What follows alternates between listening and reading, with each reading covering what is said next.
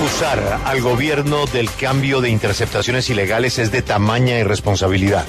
Ningún miembro del gobierno ha dado ninguna orden de interceptación telefónica. Eso dijo el presidente de la República, Gustavo Petro. Se supone que finalmente hacia las 10 y 20 de la noche se dio el encuentro del presidente que estaba programado 12 horas antes con eh, Armando Benedetti, embajador en Caracas, y la jefe de despacho, secretaria privada o jefe de gabinete, Laura Sarabia, para poner sobre la mesa las distintas versiones de todo lo que ha sucedido entre dos personas de altísima confianza del presidente. Como era de suponer, una de las versiones más fuertes es la de que Laura Sarabia ya desde el lunes había presentado su renuncia, pero los nuevos hechos han cambiado radicalmente el escenario para ambos. El señor presidente tiene la última palabra.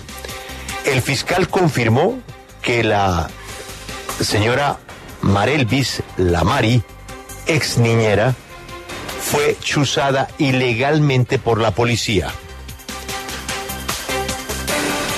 La metieron a ella y a otra empleada del servicio de Laura Sarabia en una lista de interceptaciones del clan del Golfo. En Colombia no se puede interceptar sin la orden de un juez. ¿Quién dio esa orden? ¿O la fiscalía tenía una orden de grupo? ¿O Marbelis Lamari era sospechosa de tener vínculos con los servicios de cocina del clan del Golfo? Eso es lo que la fiscalía está averiguando. Y para eso han citado a Laura Sarabia. Esta situación tiene que terminar. Tiene que terminar porque está volviendo un tema del servicio doméstico de una funcionaria o de dos funcionarios porque trabajó para ambos en una pesadilla para la gobernabilidad. Así es de que esperamos que el presidente resuelva lo que quiera resolver muy pronto a ver si podemos eh, concentrarnos en otros temas. Se le están cayendo todas las reformas.